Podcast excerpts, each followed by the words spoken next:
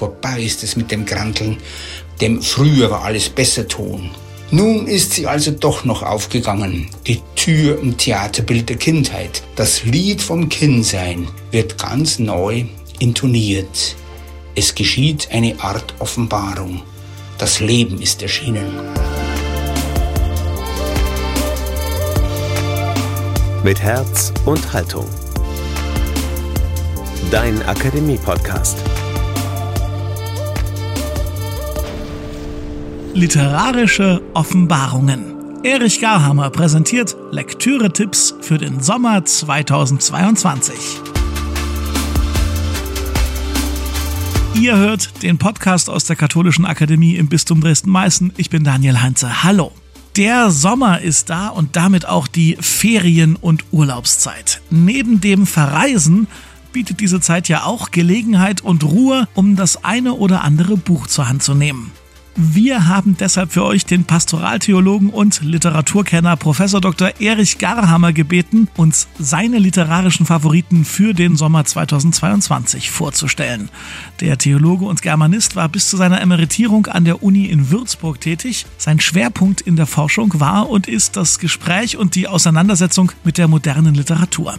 Im November 2019 hat Erich Garhammer den Ökumenischen Predigtpreis der Evangelischen Fakultät der Uni Bonn für sein Lebenswerk bekommen.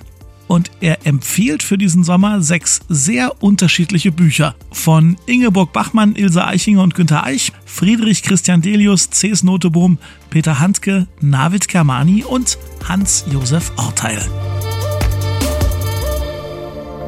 Erich Garhammers Lektüre-Tipps für den Sommer 22. Jetzt bei Mit Herz und Haltung.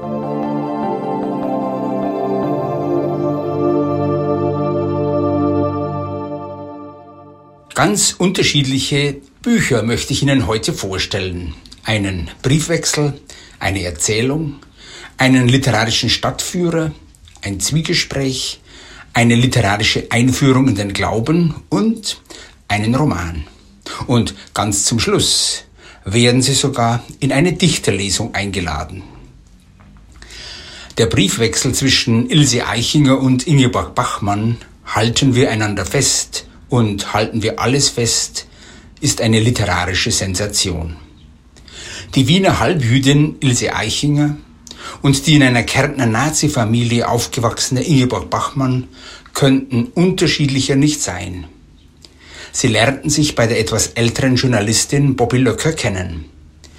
Für Bachmann ist Eichinger eine Autorität, ein Schutzgeist, eine Inspirationsquelle. Die Ilse war eben bei mir Gott. Sie hat ein so wunderbares Fluidum. Ich glaube, ich werde heute wieder was arbeiten können. Ich glaube, wenn ich sie hier und da sehen tät, hätte ich mehr davon als von meinen sämtlichen Herren. So Bachmann an Eichinger.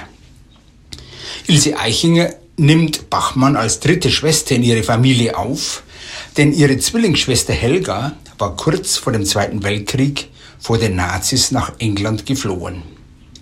Die Abgründe einer Schriftstellerexistenz wusste Eichinger früh einzuschätzen. Sie warnt vor dem Wirbel des Betriebs.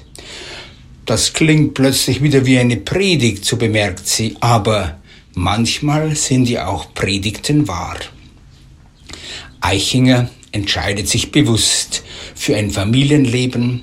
Sie heiratet 1953 den Schriftsteller Günter Eich, will aber Bachmann weiter in ihr Freundschaftsnetz eingebunden wissen. Sie ist in ihrer neuen Lebenssituation glücklich. Die Empfindung, eine Familie zu sein, bleibt weiter sehr schön und abenteuerlich. Auch wenn das Schreiben darunter leidet, ihre Texte werden immer kürzer und sind fast nur noch Seufzer.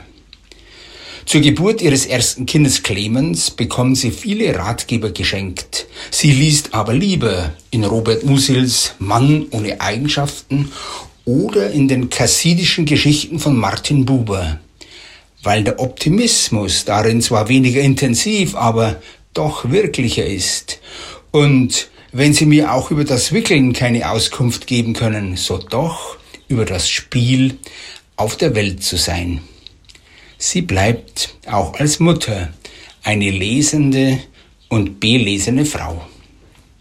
Bachmann nimmt großen Anteil an der Geburt von Clemens. Sie ist stolz auf ihn und fügt ihr Gefühl der Trauer an, dass sie wohl selber nie Kinder bekommen werde. Bei der Geburt des zweiten Kindes Miriam am 1. Januar 1957 verfasst Bachmann ein Gedicht auf die Neugeborene. Eichinger bedankt sich überglücklich. Die Sätze des Gedichts und die Atemzüge von Miriam fallen nun für sie zusammen. Und doch wird mit der Zeit eine Distanz spürbar. Die Kontakte werden weniger, die Pausen zwischen den Briefen länger. Nur der Tod von Bobby Löcker lässt die Freundschaft noch einmal in der alten Intensität aufleben. Ja, lass uns bald zusammenkommen und halten wir einander fest und halten wir alles fest. So Bachmann an Eichinger am 5. Juni 1961. Dieser Satz hat dem Briefwechsel den Titel gegeben. Ein Jahr später brach der Kontakt ganz ab. Das Ungewöhnliche an dieser Freundschaft ist nicht, dass sie endete, sondern dass sie so lange bestand. So halten die Herausgeber fest. Ilse Eichinger sieht im Brief an ihre Mutter einen tieferen Grund. Kränk dich nicht über Inge. Wer so genau in der Zeit liegt, braucht die Reklame. Wer die Zeit nicht braucht, braucht die Reklame auch nicht. Ich wünsche mir, dass ich zu diesen gehöre. Ilse Eichinger bewahrte sich eine Außenseiterposition zum literarischen Betrieb. Ihr war der Alltag wichtiger als der falsche Zauber einer Öffentlichkeit. So schrieb sie an ihre Schwester Helga, sie wolle kleinste und kleine Dinge schildern, um damit den Schleier zu zerreißen, der oft zwischen den Menschen sei. Nur im Kleinen. Und gerade im Kleinen könne man das Große einfangen. An zwei Gedichten möchte ich die literarische Kunst von Ilse Eichinger aufzeigen. Sie stehen in ihrem Band Verschenkter Rat und haben einen biblisch-theologischen Bezug. Eichinger hat wohl das treffendste Gedicht zum heiligen Martin verfasst, das ich kenne. Gib mir den Mantel, Martin, aber geh erst vom Sattel und lass dein Schwert, wo es ist. Gib mir den Ganzen. Und ihr Gedicht zur Vergänglichkeit des Lebens und der allzu großen Sorglosigkeit der Menschen überschrieb sie durch und durch. Wir sind alle nur für kurz hier eingefädelt, aber das Öhr hält man uns seither fern, uns Kamelen. Wir alle wissen um unsere Vergänglichkeit und doch, so Eichinger, sind und bleiben wir Meister des Verdrängens. In seinen Retraktationes geht der Kirchenvater Augustinus gegen Ende seines Lebens seine bisherigen Schriften noch einmal durch, um Irrtümer und Mängel zu korrigieren.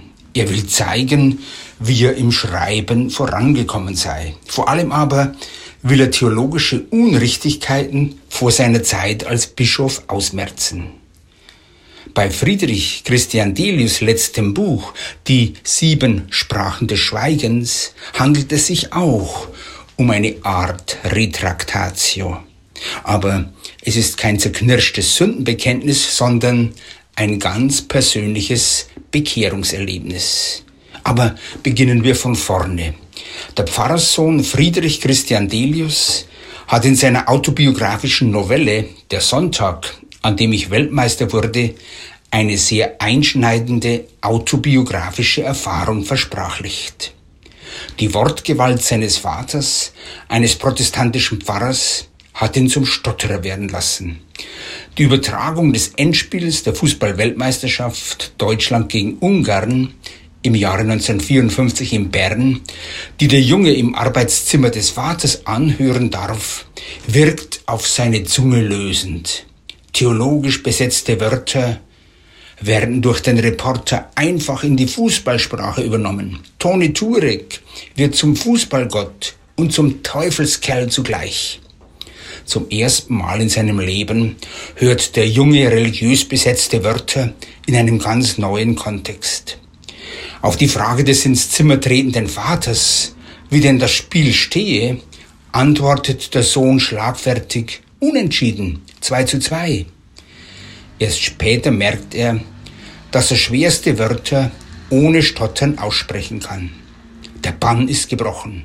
Die Fußballsprache löst den Knoten in der Zunge, während die Kirchensprache eher lähmend gewirkt hat. Diese Zungenlähmung wird mit biblischen Bildern beschrieben. Ich war ein Fisch und schon gefangen, als ich merkte, dass ich ein Fisch war. Der Angelhaken im Mund zwischen Zunge und Gaumen, der Widerhaken im Fleisch nahe der Luftröhre, solange ich denken konnte. Und ebenso wird die alttestamentliche Erzählung von der Opferung Isaaks erinnert. Ich war Isaak, der Sohn. Der Vater griff seinen Sohn und fasste das Messer, weil sein Gott ihm das befohlen hatte. Delius identifiziert sich mit Isaak. Er wird für die Religion geopfert, sein kindliches Stottern erklärt er als Konsequenz des Aufwachsens in einem Pfarrhaus. Die Bibel hat in diesem Horizont keine befreiende Dimension, sondern ist eher Legitimation eines Sprachkäfigs. Die Erzählung handelt von den Martyrien der Religion in einem Kinderleben, so Delius in seinen Paderborner Poetikvorlesungen. Die Bibel wird als Normenbuch einer erdrückenden Sozialisation erlebt, die Fußballsprache dagegen als Erlösung aus diesem Kerker. Der Sonntag an dem ich Weltmeister wurde. In seinem letzten Buch, Die sieben Sprachen des Schweigens, erzählt Delius die Geschichte von seinem Stottern noch einmal ganz neu. Bei einem Schriftstellerkongress in Jerusalem, bei dem er hauptsächlich schweigt, wird er am Schluss die Geschichte von Abraham und Isaac vorlesen. Er konnte sie nun ganz anders und neu lesen, weil ein jüdischer Kollege und Freund in den Text eingeführt hat. Er wies darauf hin, dass in diesem Text auch der Konflikt vieler junger Israelis mit ihren Vätern, mit ihrem Staat angesprochen sei. Es gehe um die Frage der zum Wehrdienst eingezogenen, zum Krieg gezwungenen jungen Leute, die sich geopfert fühlten, damit ihre Väter ihre Vaterlandsliebe beweisen könnten. Nach der Lesung brandete langer Applaus auf. Delius fühlte sich geradezu körperlich von den klatschenden Händen umarmt. Plötzlich rückte ihm sein Vater noch einmal ganz neu nahe. Im Traum begegnete er ihm noch einmal, wie er auf der Bahre aus dem Pfarrhaus getragen wurde wie brüderlich er war, flüsterte sein Bruder damals. Und Delius beschließt in diesem Moment von nun an, diese Geschichte nie mehr öffentlich zu lesen. Sie gehöre nur ihm und seinem Vater, den er jetzt in ganz neuem Licht sehen könne.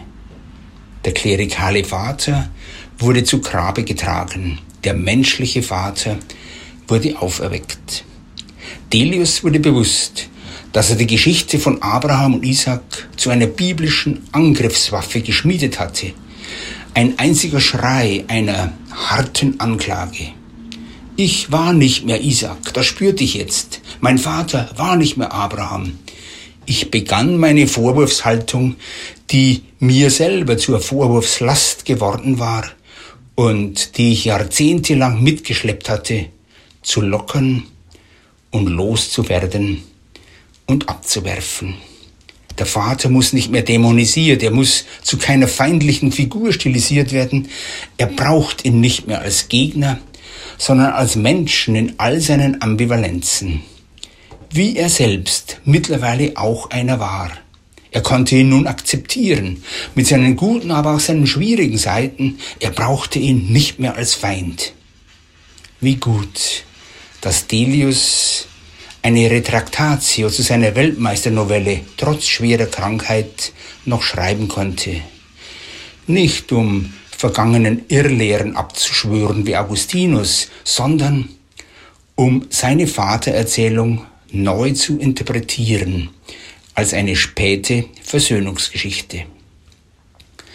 Die zweite Geschichte im letzten Band von Delius lohnt sich ebenfalls zu lesen. Sie spielt im Gartenhaus von Schiller in Jena. Mehr allerdings möchte ich dazu nicht verraten. Am 30. Mai ist Delius 79-jährig in Berlin gestorben. Wie oft muss man in Venedig gewesen sein, um Venedig wirklich zu kennen? Der Schriftsteller Sees Notebohm gibt zur Antwort, er komme jedes Jahr nach Venedig, um hinterher festzustellen, die Stadt birgt immer wieder neue Geheimnisse. 1964 kam er das erste Mal, seitdem immer wieder. Wer Venedig ganz anders entdecken will, kann sich Notebohm getrost anvertrauen. Was entdeckt man mit ihm?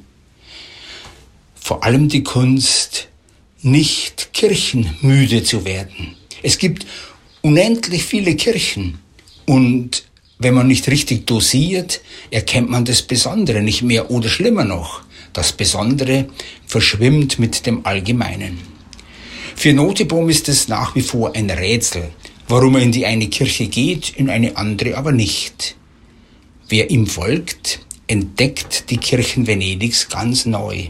Etwa San Pietro in Castello. Hier war der Sitz des Patriarchen, bevor die Markuskirche zum Dom wurde nach der Abdankung des Dogen. Wer darüber klagt, dass es in Venedig zu viele Touristen gebe, kann sich hier zurückziehen und ausruhen und viele Entdeckungen machen. So wird ein arabischer Marmorthron gezeigt, auf dem Petrus gesessen haben soll. Auf der Rückseite befinden sich kalligraphische arabische Zeichen, Zeilen aus Sure 23, Vers 118. O Herr, verzeihe und sei barmherzig, denn du bist der beste Erbarmer. Natürlich darf ein Besuch am jüdischen Friedhof am Lido nicht fehlen, aber auch der Friedhof San Michele wird aufgesucht und darauf die Gräber von Igor Strawinski, Ezra Pound und Josef Brodsky. Die Beschreibung der Wahl des Dogen wird meisterhaft erzählt. Dagegen erscheint ein Konklave geradezu als ein ungeordnetes Verfahren. Ein Gang durch die Kunstgalerie Academia ist höchst lehrreich. Man kann noch einmal das Verhör des Malers Paolo Veronese durch drei venezianische Inquisitoren nacherleben. Sie störten sich auf dem prallen Bild des Abendmahls an den lebensechten Figuren, sogar Narren und Hunde finden sich darauf. Die Auftraggeber, die Dominikaner, waren mit dem Bild ganz einverstanden und sie empfahlen Veronese, es einfach in das Gastmahl im Haus des Levi umzubenennen. Notebohm möchte nicht als Tourist in Venedig erkannt werden und doch weiß er, er wird nie dazugehören. Denn die echten Venezianer und Venezianerinnen, wenn es sie überhaupt noch gibt und sie nicht längst nach Mestre geflüchtet sind, gehen dann zur Messe, wenn die Touristen noch schlafen und sie wissen, auf welchen Stand am Markt sie zusteuern müssen. Sie sind vertraut mit den Gepflogenheiten und den geheimen Gesetzen der Stadt und erkennen den Pseudo-Venezianer auf 100 Meter. Sie wissen Bescheid und ertragen alle Unannehmlichkeiten der Stadt als Zeichen des Außerweltseins. Mit Notibum Venedig zu entdecken, gehört auch zu solchem Außerweltsein. Peter Hand macht es seinen Leserinnen und Lesern nicht leicht. Mehrmals habe ich mit der Lektüre des kleinen Bändchens mit 67 Seiten mit dem Titel Zwiegespräch angesetzt und habe es wieder weggelegt. Der Zugang blieb mir versperrt. Es schien ein Gespräch zwischen zwei lebensmüden Grandlern zu werden. Dann entdeckte ich die Widmung für Otto Sander und Bruno Ganz auf dem Vorblatt. Das stellte alles unter ein neues Licht. Eine Hommage an zwei alte Weggefährten Handkes, beide sind in den letzten Jahren verstorben. Beide haben sie in Wim Wenders Film Himmel über Berlin zwei Engel gespielt die über der Stadt schwebten. Peter Handke hat damals kein Drehbuch für den Film zustande gebracht. Er fühlte sich, so sagte er, ausgeschrieben. aber er hat mit seinem Gedicht vom Lied des Kindseins dem Film eine Struktur gegeben. Erst wenn man diese beiden Engelsgestalten vor dem inneren Auge sieht, die mit der Gegenwart und der Welt fremdeln und wie aus der Zeit gefallen scheinen, erschließt sich der Dialog der beiden Narren im Zwiegespräch. Zwei Narren sind wir, ein jeder auf seine Weise. Und so legt der eine los und erzählt von einem Theaterbesuch in der Kindheit. Vom Inhalt ist ihm nichts geblieben, aber das Bühnenbild hat sich eingebrannt. Ein Haus mit einer Haustür, aus der niemand heraustritt. Immer noch warte er, dass aus dem Theaterhaus jemand heraustrete. Der andere Alte, der Innenschauer, bezieht seine Bilder aus Erinnerungen, erzählt von seinem Großvater, einer Spielernatur. Immer wollte der Großvater Karten spielen. Aber dann starben ihm nach und nach die Spielpartner weg. Wer spielt jetzt mit mir? So seine bange Frage. Aber dann am Ende des Tages kommt unversehens wieder Leben ins Spiel und niemand weiß warum. Frischer Wind macht sich breit. Die beiden Narren sehen das Wunder hinter den Dingen. Sie entdecken alte Menschen, die in die Hände klatschen, was sich anhört wie das Klatschen von Kinderhänden.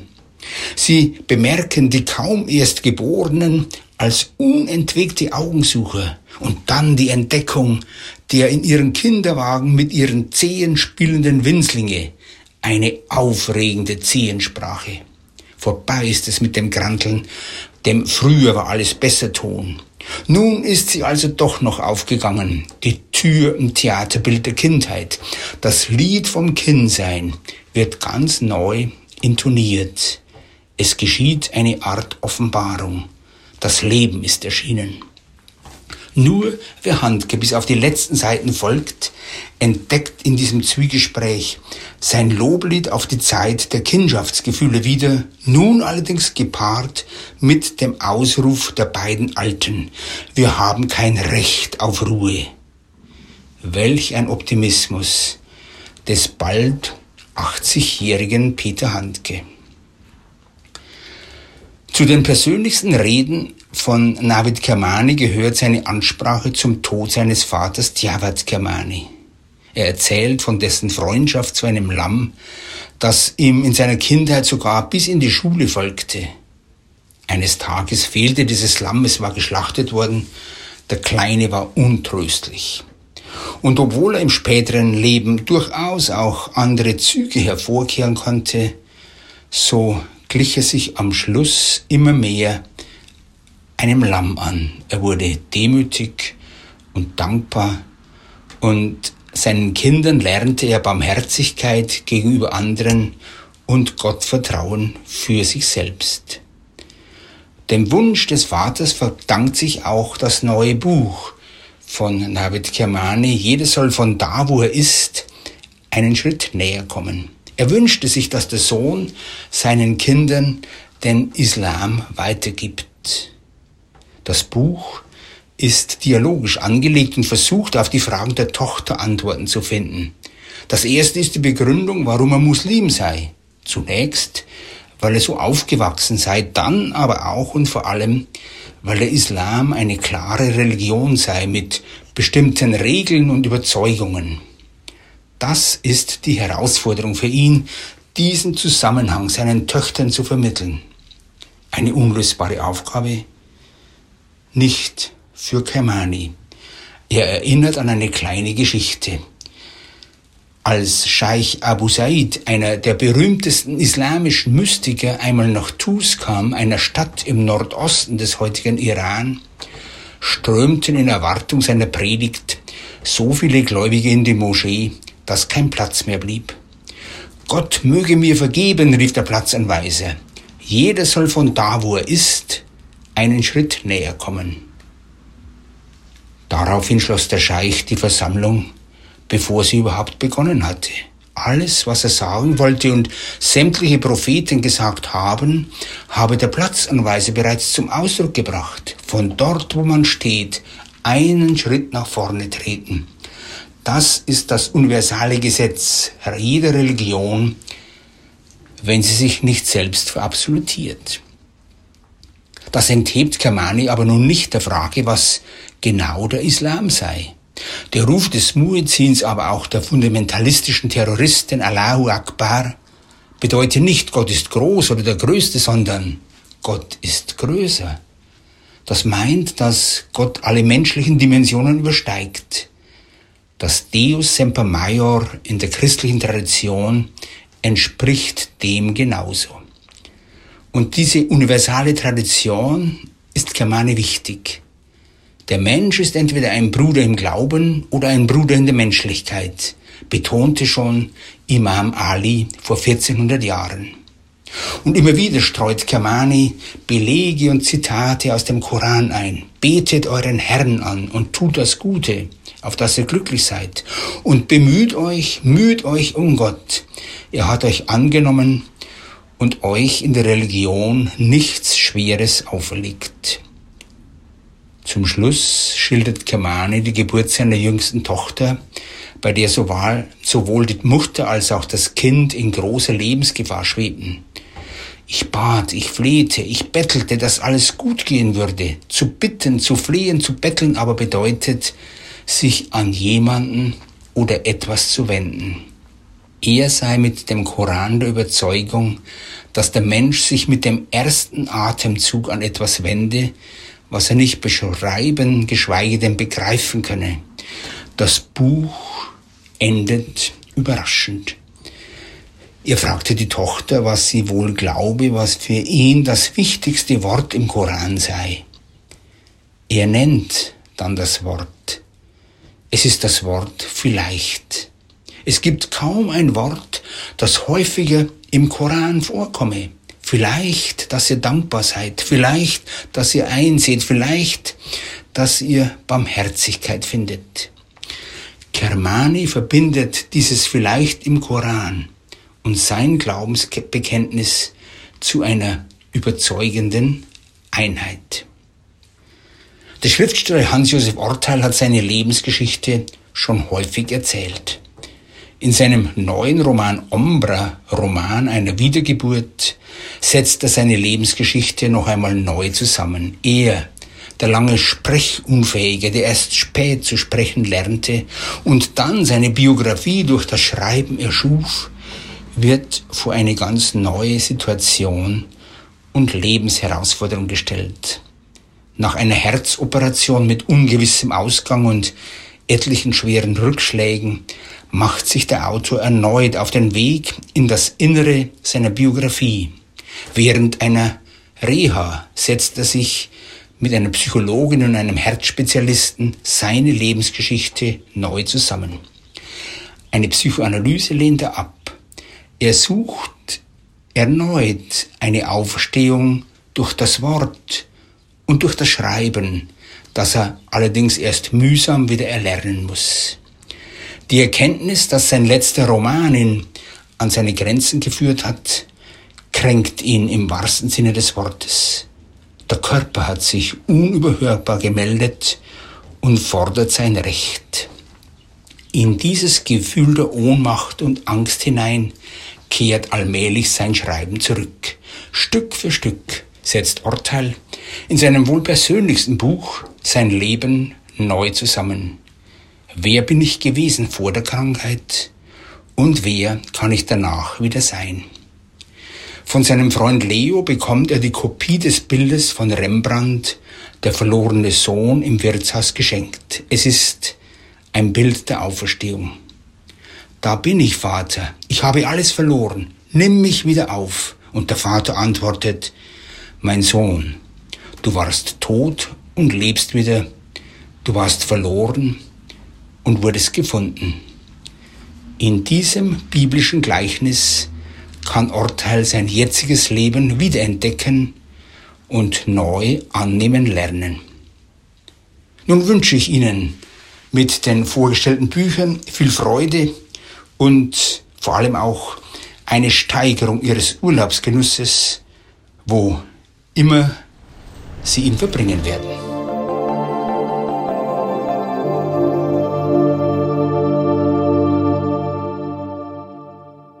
Das waren sie, die Empfehlungen von Erich Garhammer, Lektüre-Tipps für euren Sommer. Alle besprochenen Bücher haben wir für euch in den Show Notes zu dieser Folge verlinkt. Und falls ihr noch mehr Literaturtipps von ihm braucht, Erich Garhammer war ja schon mehrere Male bei uns zu Gast und im Sommer vor zwei Jahren, da gab es schon mal eine Handvoll Tipps. Die Folge vom 17. Juli 2020, die heißt Leuna-Werke und Kieferninseln, Poesie und Theologie und ihr kriegt sie überall dort, wo ihr auch die aktuellen Folgen unseres Podcasts hört. Und wer Professor Garhammer einmal live erleben möchte, der kann dies am Mittwoch tun, am 20. Juli 2022 in München. Literatur im Gespräch. Erich Garhammer trifft Hans-Josef Orteil. Auch dazu lohnt sich nochmal für alle Details der Blick in unsere Show Notes. Und wenn euch gefällt, was ihr hier bei uns hört, dann beschenkt uns bitte mit fünf Sternen bei Apple Podcasts oder bei Spotify. Das hilft uns nämlich enorm, um noch von mehr neuen Leuten wahrgenommen zu werden. Und mit uns in Kontakt tretet ihr am einfachsten über Instagram, Facebook oder über die Website der Akademie lebendig-akademisch.de. zum Gelingen dieser Folge beigetragen haben. Natürlich zuallererst Erich Garhammer, herzlichen Dank. Und dann außerdem Thomas Arnold, Falk Hamann, Emily Siegel und ich. Daniel Heinz ist mein Name. Danke fürs Zuhören. Tschüss und bis zum nächsten Mal.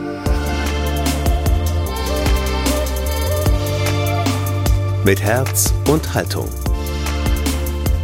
Dein Akademie-Podcast.